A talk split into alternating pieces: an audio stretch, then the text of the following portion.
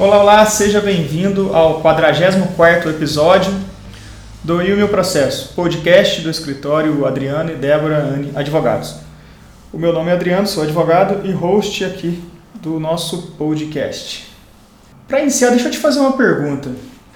Você acredita que tem o direito de ser esquecido, o direito de ser deixado em paz? O Supremo Tribunal Federal entende que não. Como você deve ter visto aí nos noticiários, o STF entendeu que é, é incompatível com a Constituição a ideia de um direito ao esquecimento. É, só para contextualizar o nosso podcast, esse, essa decisão ela se refere ao caso da Aida Curi, que em 1958 foi violentada sexualmente por três homens e morta. O, o crime ele foi muito debatido na mídia né, na época e passado quase 50 anos depois dos fatos, o programa de TV Linha Direta, que já está extinto, né, da TV Globo, ele trouxe exposições explícitas do, do crime, é, rememorando a história e as dores vividas pelos familiares da vítima. É, portanto, eu vou dar o play na notícia da decisão do STF. O plenário do Supremo Tribunal Federal concluiu hoje o julgamento sobre o direito ao esquecimento. E, por maioria, os ministros decidiram que ele não é aplicável na esfera civil. A decisão tem repercussão geral reconhecida e vai servir de base para julgamentos que aguardavam em outras instâncias. Foram quatro sessões dedicadas pelo plenário do Supremo Tribunal Federal para julgar o tema que trouxe à tona um debate envolvendo o direito à informação e o direito à privacidade. Na sessão de ontem, três ministros votaram no sentido de que não é aplicável o direito ao esquecimento na esfera civil, quando invocado por vítimas de crimes ou por seus familiares. Já o ministro Edson Fachin divergiu, se manifestou pelo reconhecimento desse direito, mas sem aplicá-lo ao caso específico do julgamento. E na sessão dessa quinta-feira, o plenário do STF formou maioria no sentido de não reconhecer o direito ao esquecimento. Para a ministra Carmen Lúcia, a liberdade de apuração de informações, feita por meios lícitos e tendo como determinante o interesse público, não pode ser limitada pela vontade de uma só pessoa essa garantia da intimidade da privacidade não me parece que possa ser excludente da liberdade de informação, que é direito de todos e de cada um, não pode ser impeditiva a formação e a consolidação do interesse público, por isso não reconheço, acolhido no sistema constitucional brasileiro, na forma, volto a insistir, posta neste processo, genérica, plena e abstrata, em nome do qual se poderia impedir a divulgação de fato ou ato jurídico obtido licitamente com interesse público demonstrado. Para o ministro Ricardo Lewandowski, o direito ao esquecimento só pode ser apurado caso a caso, de maneira a considerar o que deve prevalecer, se o direito à intimidade ou o direito à liberdade de expressão. Eu diria que a humanidade, ainda que queira suprimir o passado, a todo momento é obrigado a reviver.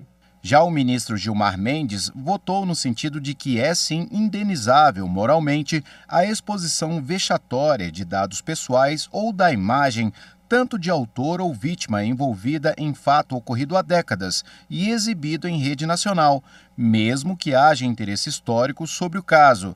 Em seguida, Gilmar propôs a seguinte tese: Na hipótese de conflito entre normas constitucionais de igual hierarquia constitucional, direito à liberdade de imprensa e de informação frente aos direitos de proteção à imagem, honra e vida privada, além da dignidade da pessoa humana, deve-se adotar técnica de concordância prática, demandando análise pontual sobre qual direito fundamental deve prevalecer para fins de direito de resposta e ou indenização, sem prejuízo de outros instrumentos a serem aprovados pelo Parlamento. O ministro Marco Aurélio não reconheceu o direito ao esquecimento nós vivemos ares democráticos.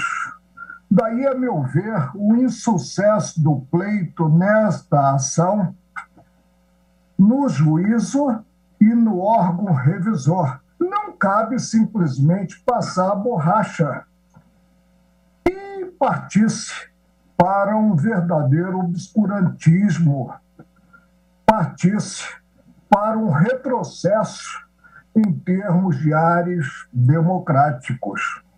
O último a votar, o presidente do STF, ministro Luiz Fux, citou um trecho do artigo 220 da Constituição que diz que nenhuma lei conterá dispositivo que possa constituir embaraço à plena liberdade de informação jornalística em qualquer veículo de comunicação social. Direito ao esquecimento, ele não pode reescrever o passado e nem obstaculizar o acesso à memória o direito de informação e a liberdade de imprensa. Por fim, o plenário acolheu por maioria a tese apresentada pelo relator do caso, ministro Dias Toffoli. É incompatível com a Constituição a ideia de um direito ao esquecimento, assim entendido como o poder de obstar, em razão da passagem do tempo, a divulgação de fatos ou dados verídicos ilicitamente obtidos e publicados em meios de comunicação social analógicos ou digitais. Eventuais excessos ou abusos no exercício da liberdade de expressão e de informação devem ser analisados caso a caso, a partir dos parâmetros constitucionais, especialmente os relativos à proteção da honra, da imagem da privacidade e da personalidade em geral, e as expressas e específicas previsões legais nos âmbitos penal e civil. Como o recurso julgado no plenário tem repercussão geral reconhecida, a decisão do STF servirá de orientação para casos semelhantes julgados nas demais instâncias da Justiça.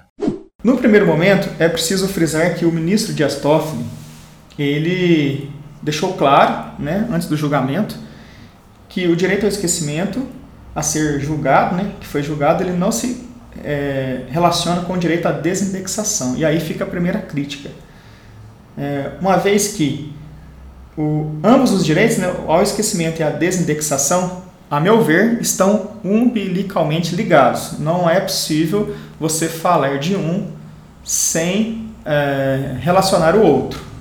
E também ele disse que o caso, ele se referia à mídia televisiva, na TV, mas que a tese a ser fixada, ela valeria para todas as mídias, inclusive as digitais. Então ele ampliou é, os efeitos da decisão. E, a meu ver, né, ele, a, é, a tese que foi fixada diz que é incompatível com a Constituição a ideia de um direito ao esquecimento. A meu ver, com todas as vendas, com todo respeito ao Supremo Tribunal Federal, ela incorre em um equívoco, uma vez que o direito ao esquecimento ele foi construído no decorrer do tempo, né, pelos juristas, pelos operadores do direito, com base no princípio da dignidade da pessoa humana, de maneira explícita na Constituição ou de maneira implícita, se você assim entender, que o direito ao esquecimento decorre da personalidade, né, da autonomia da pessoa humana. E um outro argumento que não pode deixar de passar despercebido, que eu trouxe até anotado aqui porque o histórico é muito grande, eu preciso falar um pouco para vocês do desenrolar dos fatos. Vamos lá. Em março de 2013 foi decidido, né, foi criado o enunciado 531 da quarta jornada de Direito Civil do CJF, que é o Conselho da Justiça Federal. Para você que não é advogado, enunciado é uma orientação né, para todos os juízes, para todos os operadores do direito. E ele diz expressamente que a tutela da dignidade da pessoa humana na sociedade da informação inclui o direito ao esquecimento. E isso depois de muitos debates. Em maio de 2013, ou seja, dois meses após, no caso da chacina da Candelária, né, o STJ, que é o Superior Tribunal de Justiça, que cumpre é, uniformizar a interpretação da lei federal no país, está abaixo do STF, ele reconheceu o direito ao esquecimento a um homem inocentado da acusação no envolvimento na chacina da Candelária, que anos depois foi absolvido. E retratado, mesmo absolvido, foi retratado pelo programa Linha Direta da TV Globo.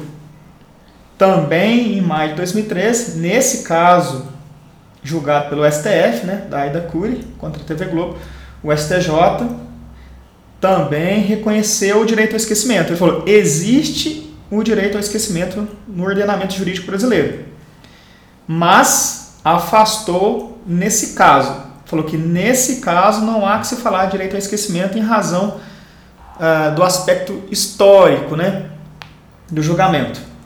Um ano depois, em maio de 2014, temos também o famoso caso do Google versus Mário Costeja, onde o Tribunal de Justiça da Europa reconheceu o direito ao esquecimento de cidadão espanhol para ser, e aí frisa-se o que eu falei anteriormente, desindexado da busca do provedor. Vejam, há sim relação entre direito ao esquecimento e direito à desindexação. Em dezembro daquele ano, em 2014, mais uma vez, esse caso julgado pelo STF, né, da família da Aida Cury, é, o STF reconhece a repercussão geral, e aí para explicar para você, ouvinte, que não é advogado, repercussão geral significa que o que restar decidido aplica-se a todos uh, os casos idênticos no país. E, e, aí, em setembro de 2016, o STJ ele admite o direito ao esquecimento e e cristaliza o entendimento de que há responsabilidade das empresas jornalísticas pelas matérias ofensivas por ela divulgadas. Em maio de 2018, mais uma vez o STJ aplica o direito ao esquecimento ao caso de busca sobre fraude em concurso, uma procuradora que teve seu nome envolvido numa investigação de fraude em concurso, que foi inocentada ela não, tinha, não restou provado nada contra ela, mas mesmo assim o nome dela estava indexado com esse caso que lhe gerava muitos dissabores né, na vida. Em abril de 2020, o STJ nega o direito ao esquecimento no famoso caso da morte da atriz Daniela Pérez. Enfim, sem maiores delongas, você pode ter notado que, por esse histórico, a jurisprudência, as decisões, tanto no Brasil quanto na Europa, elas caminhavam no sentido de reconhecer o direito ao esquecimento, certo? E aí, é, renovando mais uma vez todas as vênias, todas, todo respeito ao Supremo Tribunal Federal, entendo que a decisão ela foi na contramão da história e muito se foi alegado né, que no julgamento que o direito não se pode esquecer a, as mazelas do passado, os ataques à democracia, né, os assassinatos mais famosos. Sim, tudo bem. Mas reconhecer o direito ao esquecimento não implica em apagar o passado. É, exemplos temos vários nos Estados Unidos, na Europa, onde se reconhece o direito ao esquecimento em cada caso em julgamento. E mesmo assim, a democracia desses países, elas são sólidas, elas, a meu ver, tanto mais quanto a, do Brasil. Enfim, o STF decidiu e, como eu disse, como se trata de repercussão geral, cabe a nós e né, aos juízes de instâncias inferiores seguir o entendimento. Aos advogados só não resta fazer acrobacias jurídicas para tentar é, distinguir o caso, o seu caso, dessa tese cristalizada aí pelo Supremo Tribunal Federal. Agora eu quero apresentar para vocês um convidado super especial. É uma honra receber aqui em nosso podcast o jornalista Rodolfo. Seja bem-vindo, Rodolfo. Doutor Adriano, prazer participar do seu podcast. Um abraço carinhoso à sua audiência. Rodolfo, você, um jornalista, um exímio jornalista, qual é a sua percepção do jornalismo em relação ao direito ao esquecimento? Doutor Adriano, eu vou dar a minha percepção profissional. Lógico que eu não posso falar em nome do jornalismo como um todo, mas eu falo da perspectiva do jornalista. Né? Eu entendo que tem a ver com a democracia. E só para é, situar, o senhor, o senhor falou aí do STF, da decisão do STF. Em 11 de fevereiro, né, o Supremo uhum. se posicionou sobre a divulgação de fatos ou dados, desde que obtidos licitamente por jornalistas e empresas de comunicação, e também de eventuais abusos em nome da chamada liberdade de expressão e de informação. O alegado direito ao esquecimento é inconstitucional segundo o STF. E por que, que se diz, Rodolfo, que o direito ao esquecimento ameaça a democracia? Doutor, muitos consideram o direito ao esquecimento como direito a viver em paz, não é? Porém, no meu entendimento, essa é uma visão egoísta, ou seja, a empatia passou longe desse conceito aí. A ideia era impedir a divulgação por jornalistas e por meios de comunicação de fatos ou dados apurados dentro da lei em razão da passagem do tempo. E aí, voltando àquele julgamento lá do dia 11 de fevereiro, nessa sessão do STF, a ministra Carmen Lúcia foi muito feliz quando ela fazia a fundamentação. Ela disse o seguinte: que a geração dela lutou muito pelo direito de lembrar ou seja, é exatamente o contrário do que estava sendo colocado ali naquele questionamento. Não é?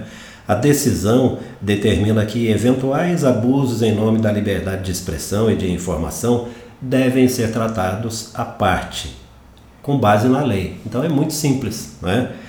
Vale o interesse público. É lógico que a gente não está falando de dar ampla divulgação a acontecimentos da vida privada, não é?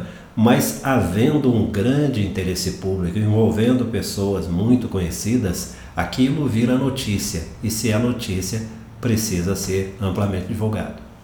Perfeitamente, Rodolfo. Então, pessoal, vocês já já notaram aí que o assunto é tão complexo que aqui também tem divergência.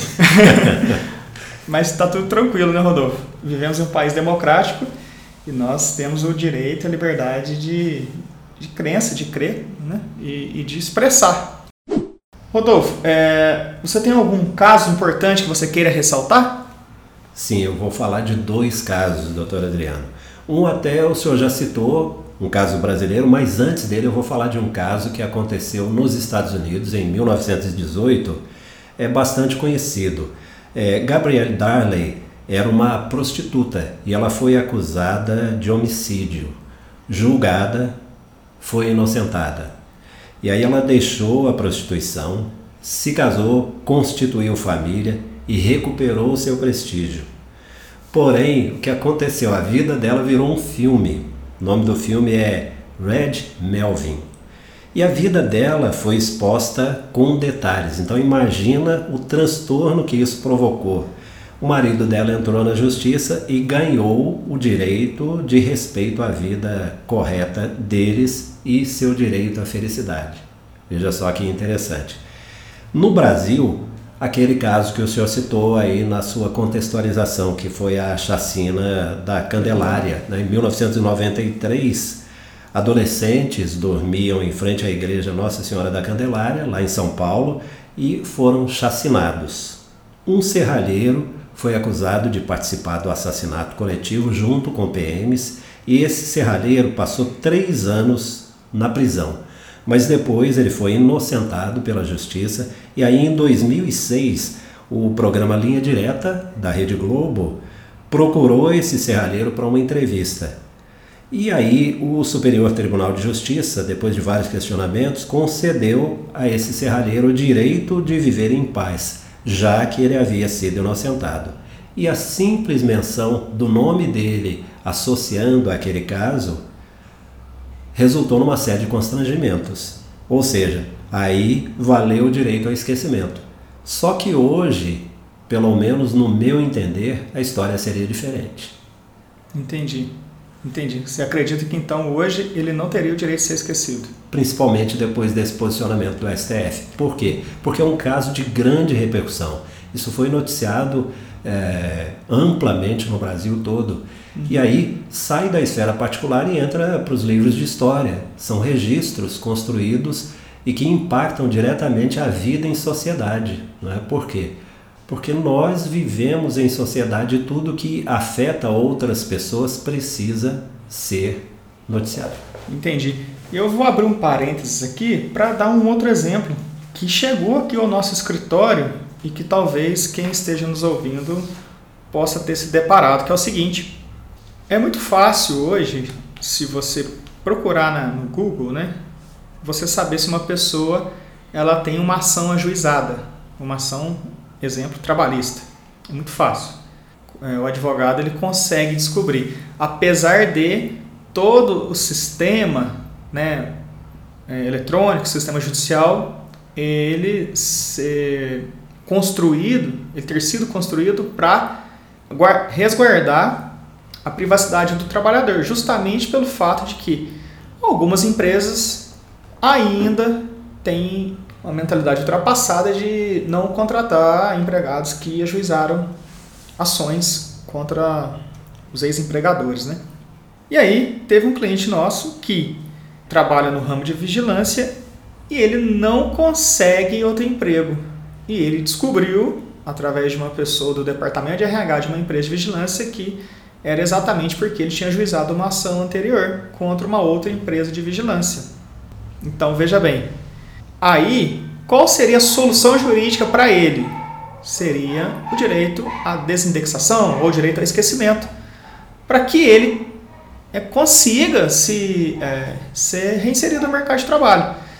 Mais uma vez, assim, é preciso avaliar caso a caso, porque se a pessoa não consegue trabalho por algo, por um direito, exercício de um direito que é dela, né, de ajuizar uma ação e buscar é, eventuais parcelas que não foram adimplidas numa ação trabalhista, num contrato de trabalho, isso não pode lhe trazer prejuízos eternos, prejuízos de, de não ser realocado ao mercado de trabalho. Mas enfim, Vamos para frente. Mas eu acho interessante isso, porque aí eu até destaco que não há nenhuma divergência entre o que é dito uh, por esse jornalista e que o, o senhor cita aí, né? Porque nós temos um caso específico que envolve a vida privada de um vigilante que não consegue trabalho porque aparece lá no Google que ele registrou que ele entrou com uma ação trabalhista contra um ex-empregador. Perfeitamente. Né? Boa observação. Agora, nos casos de grande repercussão, de grande impacto social que, envolve, que envolvam pessoas famosas ou não, mas que uh, causem efeitos importantes para a coletividade, aí sim eu acho que o direito ao esquecimento não se aplica. Mesmo, mesmo que seja uma notícia falsa, uma fake. De jeito nenhum. Até é, mais adiante nós vamos conversar sobre fake ah. news, porque aí é que é o grande problema, é o grande que é um dilema vivido hoje pelo jornalismo. Por e... quê? Porque eu disse há pouco é, fatos ou dados apurados licitamente. Então nós estamos falando de fatos. Vou dar um outro exemplo que mundialmente famoso, que é o caso ET de Varginha. É, todo mundo sabe, no mundo todo alguém já ouviu falar do caso de Varginha, que já, já se vão mais de 20 anos, se eu não me engano. 1996. Isso. Elas têm direito ao esquecimento? Minha opinião, não. Não tem. É um fato histórico, mundial, em que vai ficar marcado pro resto da vida delas. Elas não têm direito de ser esquecidas. Não tem. Mas isso dá o direito de terceiros utilizarem a imagem para satirizar e construir memes. Não, isso não dá. Continuando a nossa conversa, Rodolfo. Posso fazer uma, posso fazer uma observação Pode. em relação ao caso de Varginha? Pode. É, existem ônus e bônus de se tornar uma figura pública. Sim. Né? Os ônus são, os bônus são muito conhecidos, né? Ônus são exatamente essas, essas, essas, esses fatos negativos decorrentes, né? Que a pessoa, ela muitas vezes vira meme de uma situação que é, ela viveu. ela fez parte daquele acontecimento e aquilo virou um assunto público, né? Uhum. Então, num determinado momento foi abordado com toda a seriedade, né? Longe de querer discutir se foi verdade ou não, mas o fato é que existe a história do ET de Varginha, elas uhum. fazem parte dessa história, né? E explorações paralelas desse fato, eu colocaria na conta dos ônus né, que elas estão pagando. Entendi. E, Rodolfo, como você faz um paralelo com a liberdade de expressão, do direito ao esquecimento e a liberdade de expressão? Bom, doutor, é, eu disse e repito, fatos de interesse coletivo podem e devem ser amplamente divulgados, desde que não agridam naturalmente a honra e a privacidade de ninguém. Não é? Sendo apurados licitamente, não há crime. E havendo abusos, o jornalista e o veículo devem responder na justiça. É o que eu entendo. Em sua opinião, qual tem sido o grande desafio do jornalismo atualmente? Bom, o jornalismo tem tudo a ver com a vida em sociedade, não é, doutor? Com a natureza gregária do ser humano. Nenhum de nós gosta de viver sozinho e eu, eu até é, reforço sempre que nós precisamos dos outros. Né? uma questão de sobrevivência, é uma questão é, muito, muito séria que nós todos devemos considerar. Até é, quem tente viver isoladamente, mas não tipo faz eu. sucesso. não tem como. O, o jornalismo ele enfrenta um importante dilema, eu diria. Por quê? Porque nós estamos num momento em que se discute muito a relevância, a viabilidade e o lugar da comunicação profissional na sociedade. E é resultado de quê? Da internet. Por quê? Porque a internet mudou a forma como as pessoas produzem, distribuem e consomem informação. Hoje qualquer um pode é, gerar informação na internet. Sim. Se tem qualidade ou não é outra história, mas qualquer pessoa hoje pode pegar um celular e transmitir ao vivo um acontecimento. Entendi. É? Então, a, a partir daquele momento, essa pessoa, por mais simples, por mais ah, despreparada que ela seja, ela está gerando informação e está jogando na rede. Surgiram com isso novos modelos de negócios, colocando em xeque o direito, o jeito tradicional de fazer rádio, de fazer televisão, de fazer jornais, que são os veículos tradicionais, né? empoderado pela tecnologia, esse público que nós estamos é, é, falando agora, ele prefere hoje viver experiências originais de interação, quase em tempo real, com quem transmite essa informação. E isso, inclusive, tem a ver com credibilidade. Então, quanto mais um veículo ele permite a interação em tempo real com o seu público, mais aquele público acredita. Por quê? Porque ele dá ampla voz à audiência. Né? Então, o, o ouvinte ele deixa de ser passivo, passivo, o público passa a ser mais ativo. Né? Por isso é que tem a ver com credibilidade. Rodolfo, você concorda que o jornalismo esteja em crise? Não. Não, né? não eu não concordo. Eu acho que o, o que ocorre é uma reinvenção diária da comunicação facilitada exatamente pelas tecnologias, né, que se multiplicam numa velocidade absurda. É, todo dia a gente tem uma coisa nova, revolucionando as nossas práticas, os nossos hábitos. O jornalismo agora ele é especializado por sua natureza, por nicho, né? não se falava praticamente em jornalismo de nicho e por escala também, né? Só que se o jornalismo tem a missão nobre de lidar com fatos, a sociedade se vê no, diante do fenômeno das fake news que a gente citava agora há pouco. Né? Se o jornalismo, e aí eu coloco jornalismo em letras garrafais, né? É, com todas as letras maiúsculas, lida com ocorrências do mundo real, que são os fatos, né? Uhum. Eu até muitas vezes ouço aí fatos reais. Fatos reais. né? Se o jornalismo lida com fatos, nós temos de outro lado, ainda sem um nome claro definido, uma indústria que gera, traz à luz e alimenta a mentira, que é a indústria das fake das news. Fake news. Né? E quando a mentira cai na rede, ela se espalha como fogo em mato seco. Não tem controle. Certo. E falando em fake news, é, tem alguns projetos de lei, a gente até fez um, um, uma live, né, Rodolfo, sobre liberdade de expressão e fake news.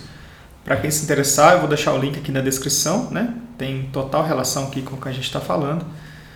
É, o que, que você acha de atribuir um poder moderador ao Estado ou uma empresa, ela decidir o que é ou não fake news? Isso é perigoso. Você concorda? Perigoso. Eu acho que toda vez que a gente fala em controle da mídia, uma luz amarela, quase vermelha, se acende. Não é? Uhum. Porque o que precisa controlar, embora os valores éticos sejam cada vez mais raros, né? Sim. O que precisa controlar são princípios éticos. Princípios éticos. Eu acredito muito nas políticas editoriais dos grupos de comunicação, é, sejam eles pequenos, médios ou grandes, mas esse, essa linha editorial precisa ser muito bem feita, muito bem é, elaborada e precisa ser seguida à risca. E aí cabe aos veículos fazerem seguir essa, essa, essa linha editorial. Para né? combater as Mas news. controle externo eu, eu discordo, sabe? Eu acho que quando houver abuso, deve vir o, a consequência para o jornalista e para o veículo. Mas antes disso, é censura.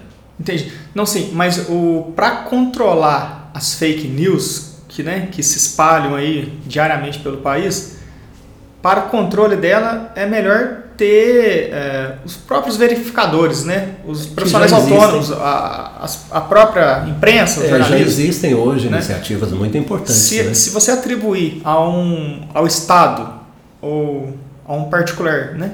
ele sempre vai ter o filtro ideológico. Claro. Tem jeito. Não tem jeito.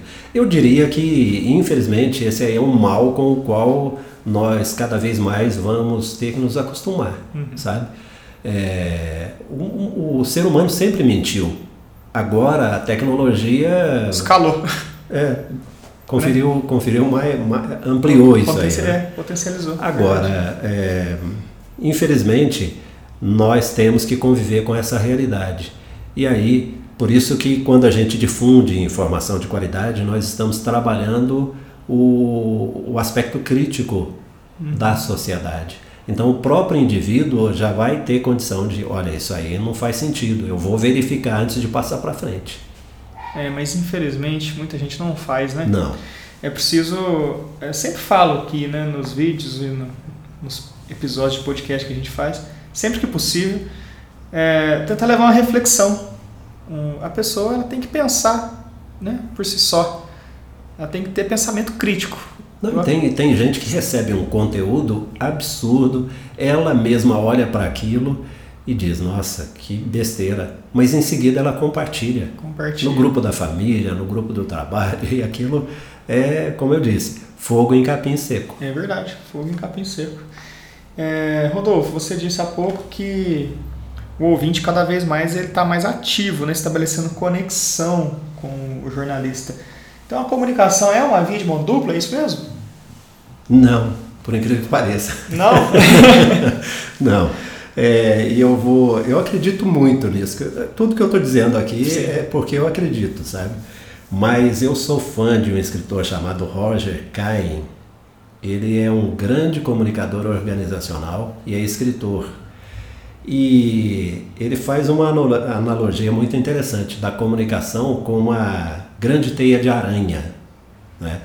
E ele diz o seguinte: imagina uma enorme teia onde qualquer movimento que se faça é imediatamente sentido em toda essa teia, em toda essa rede. Você é uma das muitas aranhas nessa teia. Qualquer movimento seu provoca reações nas outras aranhas.